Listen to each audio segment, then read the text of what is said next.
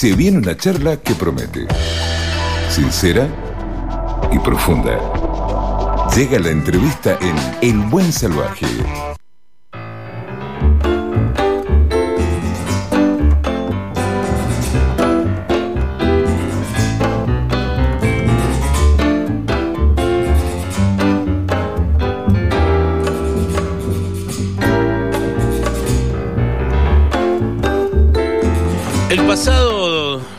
Martes 16 de febrero, Pino Solanas hubiese cumplido 85 años. ¿sí?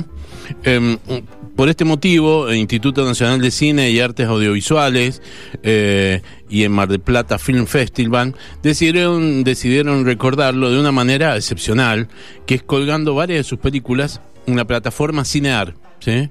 un lugar altamente recomendable. Ahí se puede ver La Hora de los Hornos, Sur, El Viaje, Viaje a los Pueblos Fumigados y Tangos, El Exilio de Gardel, una película del año 85. Yo hacía muchísimos años, más creo que desde el 85 que no volví a ver esa película y aproveché para verla porque no la encontraba por ningún lado y la vi.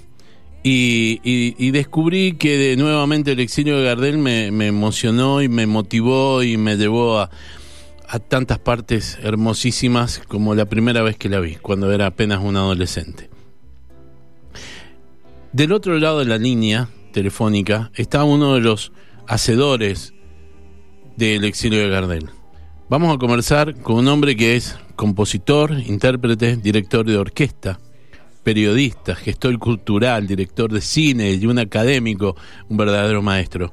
José Luis Castiñeira de Dios. Buenas noches. Walter Gaso lo saluda. ¿Cómo le va?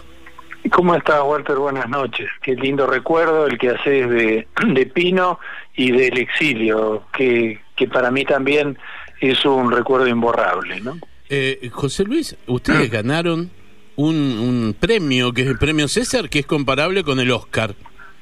Por la Sí, música. Es una cosa. Claro, claro, lo tengo ahí, lo miro, lo, lo- de vez en cuando le paso una gamuza, Ese pre- porque el premio es una escultura Sí. de un escultor que se llama César, Ajá. muy famoso en Francia, y, es una pieza bastante importante. Y entonces, el, efectivamente, el premio que nos dio la, la Academia de Ciencias y de Arte Cinematográfica de Francia fue por la música.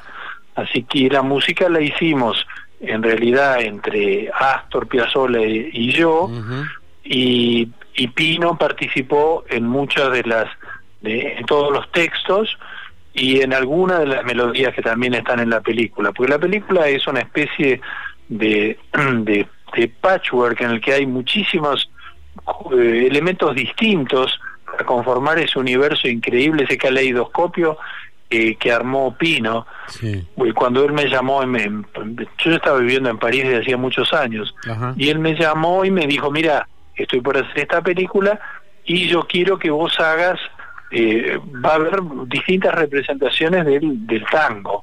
Va a estar eh, una representación de Carlos Gardel, que yo no quiero que la haga nadie, sino voy a hacer, porque para mí esa voz no debe ser eh, sustituida por nadie ni imitada, sino que voy a hacer como un, que una, un actor haga la representación de Gardel, pero la voz que se escuche sea la de Gardel. Totalmente. Otro, la época clásica con Pugliese, porque lo Pugliese estaba de gira con la orquesta en Europa cuando se filmó la película, y Pino aprovechó y lo filmó en Bruselas y, mm, y después para representar eh, ahora la actualidad eh, es Astor, la música de Astor. Bueno, le digo, perfecto.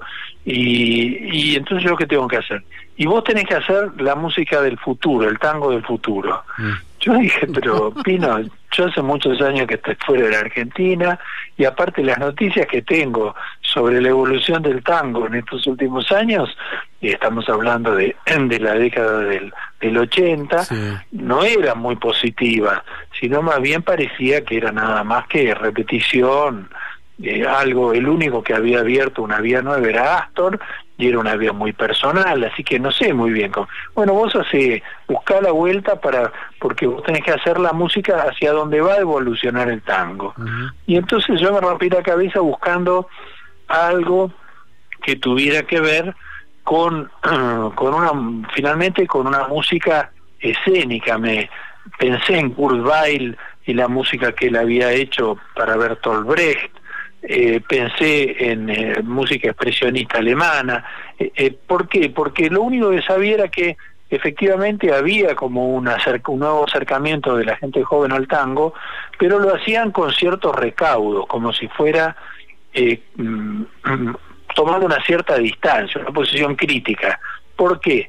Y bueno, es comprensible porque esa, ese sentimiento que es el, el nervio del tango, bueno, la generación siguiente ya dudaba mucho de asumir ese sentimiento, todos esos grandes sentimientos románticos, después de la cosa que habían pasado en la Argentina.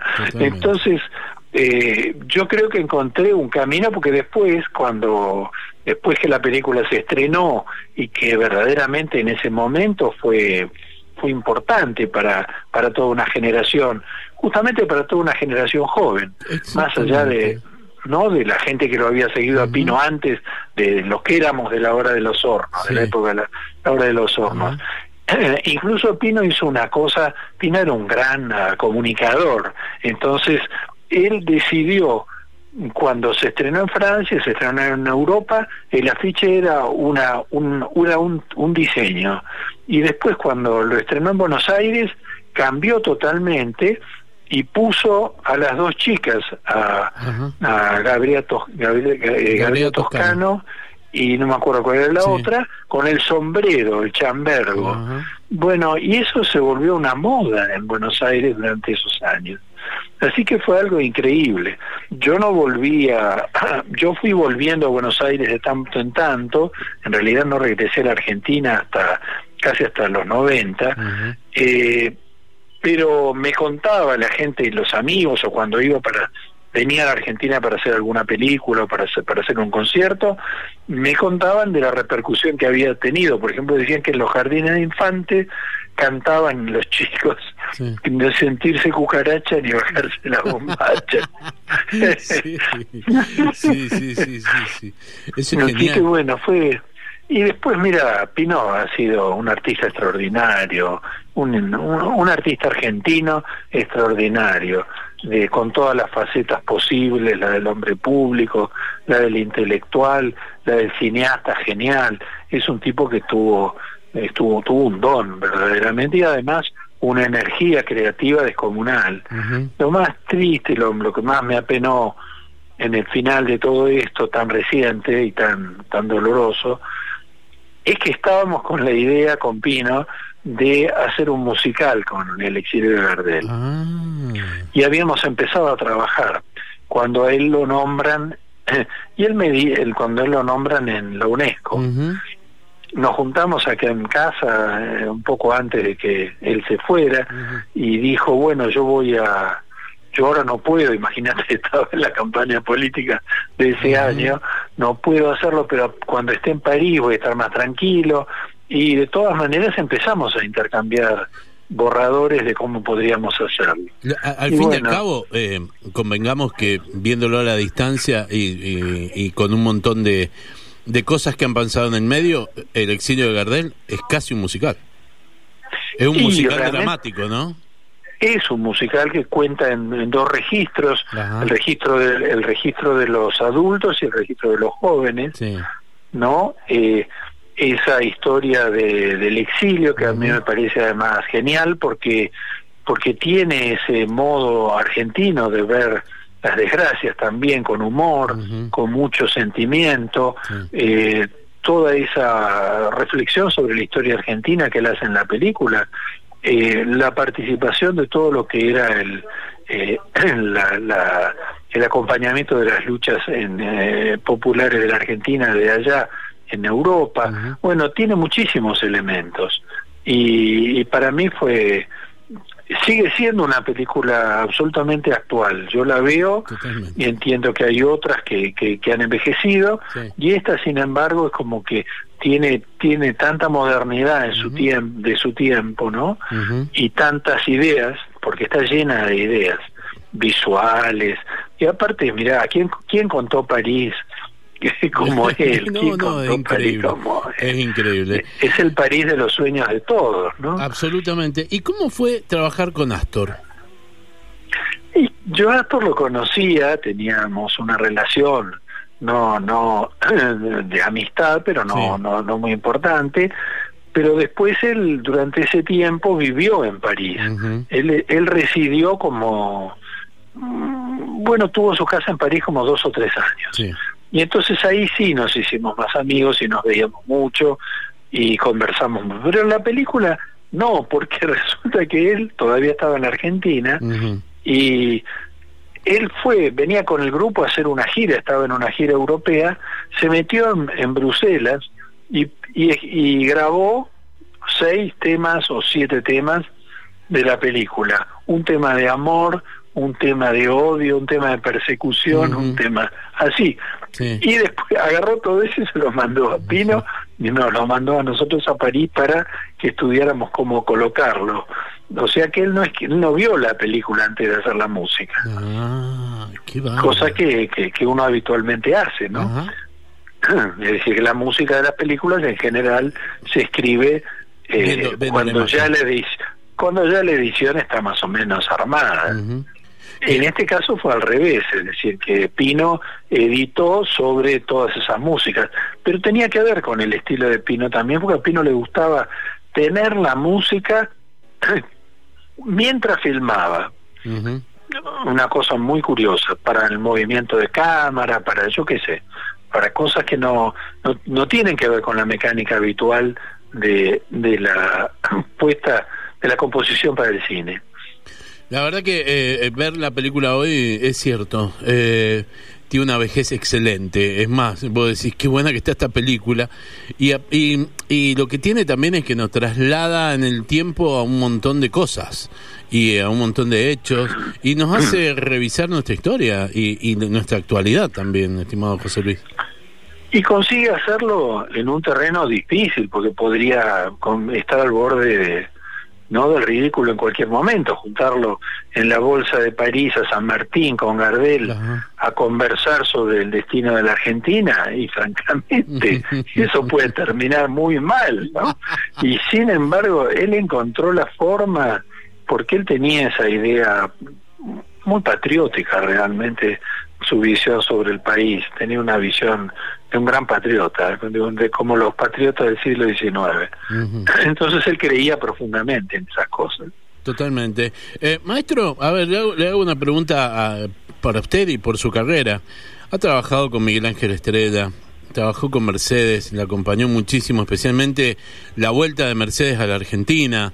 Eh, hay, una gran historia eh, suya, una gran historia con Mendoza. José Luis Castineira de Dios tiene duda. un montón de historias con Mendoza. ¿Cómo ha sido? ¿Cómo, se definiría usted? Yo cuando empecé dije intérprete, compositor, director, orquesta, periodista, gente. ¿Qué es lo que es usted? Y ahora extraño horriblemente no ir a Mendoza porque con esta historia maledeta, porque tengo familia además allá en Mendoza. Tengo a mis primos y, y mis tíos. Bueno, mi tío falleció, Enrique, pero tengo montones de primos y gente que quiero muchísimo y muchos amigos también en Mendoza. Así que mm, estuve incluso no hace tanto tiempo, ahora tres años o una cosa así, pero pero a mí me gusta siempre, como a lo largo del tiempo, estar vinculado a proyectos. Eh, incluso hice un festival una vez, organicé, que fue algo extraordinario, fuera de lo común, fue algo fuera de lo común. Te lo digo con total este, responsabilidad porque se hizo que yo le puse de título el eh, música bajo la cruz del sur. bajo la cruz del sur. Bueno eso fue algo impresionante. Estaba Mercedes lo que era Payún el negro Rada yo dirigía la orquesta Toquiño vino Toquiño Toquiño, Toquiño sí, yo, estuve en el Frank Romero de ahí esos días. las mulatas de, San Pablo que habíamos llevado que hicimos desfilar por la calle San Martín no, no, fue algo fantástico. Y después miles de veces que, que, he ido, bueno, a dirigir la orquesta, a hacer conciertos con Ana Cruz o, Eh, mira, ¿qué, qué, qué soy yo? Será la suma de las cosas que hice o que sigo haciendo en, en, la, en la vida. Yo básicamente soy músico, soy un músico, me considero por lo menos así, y, y he practicado casi todas las actividades vinculadas a la música, la dirección, la ejecución, la composición, fundamentalmente la composición, los arreglos, y después eh, he tenido intereses intelectuales convergentes. Uno fue la antropología, yo me formé en eso y no, no lo abandoné a lo largo de mi vida, es decir, que siempre tuve algún tipo de, de actividad cercana o que me acercaba a ella. Eh, otra fue el periodismo, porque quizá por herencia familiar, todos mis tíos eran todos periodistas, toda mi familia, mi padre, gran escritor. Eh, y por último el cine, porque el cine para mí fue una pasión absorbente y terminé eh, acercándome al cine para componer música y por último hasta hice una película con el mayor de los descaros y no hace mucho tiempo y ahora estoy eh, en pandemia escribiendo guiones a lo loco de películas que, vamos a ver si se pueden hacer alguna vez. Ojalá, ojalá que se dé. Y hago la última pregunta, y esto sí le voy a pedir eh, más que nada, eh, está bueno que se lo pregunte a usted. ¿Por qué tengo que escuchar a un disco o una canción de Ana Cruza? Porque me parece que fue una de las experiencias eh, sigue siendo pues, en la medida en que yo lo sigo haciendo, pero digamos como acto original de creación, eh, representó una el establecimiento de un puente entre la tradición folclórica argentina, la música de proyección del siglo XX y la música latinoamericana. Eso que hoy parece bastante evidente, en aquella época en que nosotros comenzamos a hacerlo y lo que yo seguí haciendo a lo largo de toda mi vida, eh, no, lo, no lo era tanto y ha sido una militancia, una militancia de creer que la música argentina folclórica de tradición regional, popular, está enlazada con la música folclórica de América y sentirme como, como en el derecho de asumir esa música y de interpretar esa música como si hubiera nacido en alguna provincia lejana que son los países de América. Totalmente. Maestro, eh, me ha encantado conversar con usted y, que me cuente todas estas cosas. La verdad que he disfrutado mucho, disfruto mucho de su arte y especialmente los discos de Ana Cruz, que cada tanto los escucho, escucho fuerza eh, y, ah, bueno, bueno. Y la verdad que digo, wow. No es poca cosa eso, eso no ha sido poca cosa. Mil, 1982, y mirá lo que hacía esta gente, qué cosa tremenda. No era poca cosa, y aparte que, bueno, vos sabés que yo hice dos versiones de Fuerza. Una, por, una que hicimos con Ana Cruz, cantando Susana Lago maravillosamente, y y la segunda la hizo Mercedes. Esa, esa versión de Mercedes recién salió hace tres años o una cosa así, en un disco que sacó Fabián, el hijo de Mercedes, eh, que se llamaba Prohibidos o algo así. Porque, porque cuando yo grabé con Mercedes en París, eh, el disco, grabé un disco muy hermoso para mí, un muy hermoso disco, y con músicos franceses y argentinos. Y, y entonces, eh, a partir de ahí, Mercedes volvió encontrarle el gusto a cantar. Hicimos una primera gira, yo ya ahí integrando como director artístico el grupo de ella, director musical, eh, una primera gira América Central. Y al, al año nomás al, vino alguien de parte de Daniel Grimba, que, que yo no conocía, para decir que íbamos a actuar en Buenos Aires. Y así fue como llegamos a Buenos Aires en el año 82 con antes de la Guerra de las Malvinas. Hicimos los recitales del ópera que quedaron en ese disco impactante del ópera con todos los invitados. Y después, a fin de ese año, iniciamos una gira nacional cuando ya empezaba el tránsito a la democracia, que estuvo todo bordeado de, de episodios así eh, controvertido como era de imaginarte. Y entonces en ese momento la compañía de, de que era Philips Phonogram decidió sacar el disco, pero sacó, eh, eligió unos cuantos temas que otros no, los dejó fuera. Y en los años sucesivos fue metiendo algún tema de vez en cuando. Entre ellos estaba Fuerza, la versión de Mercedes. Eh, y entonces finalmente, bueno, está, si uno lo busca ahora en internet, ahí está. Y es una hermosa versión también. Maravilloso. Maestro, muchísimas gracias por la música y por el arte. ¿eh? Muchísimas gracias. Bueno, gracias por tu llamado y un gran cariño a todos los amigos mendocinos. Gracias, hasta luego. ¿eh? Que la pase bien. Chao. Hemos conversado con José Luis Castiñeira de Dios. Eh, tremendo. tremendo.